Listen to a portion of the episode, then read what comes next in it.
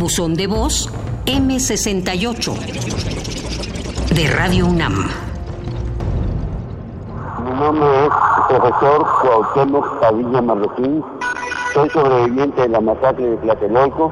Me tocó vivirla a los 15 años, ya que entonces entraba uno la secundaria la normal directamente.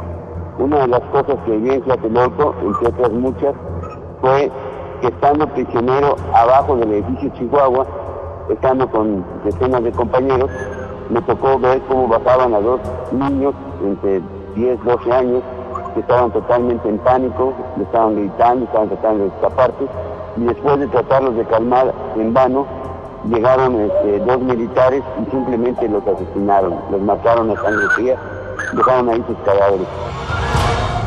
Es algo que nunca olvidaré, ya que fue a unos centímetros de donde yo me encontraba.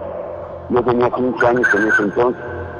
Muchas gracias por escucharme y ojalá que las nuevas generaciones sepan apreciar en todo lo que vale el movimiento popular estudiantil de 1968.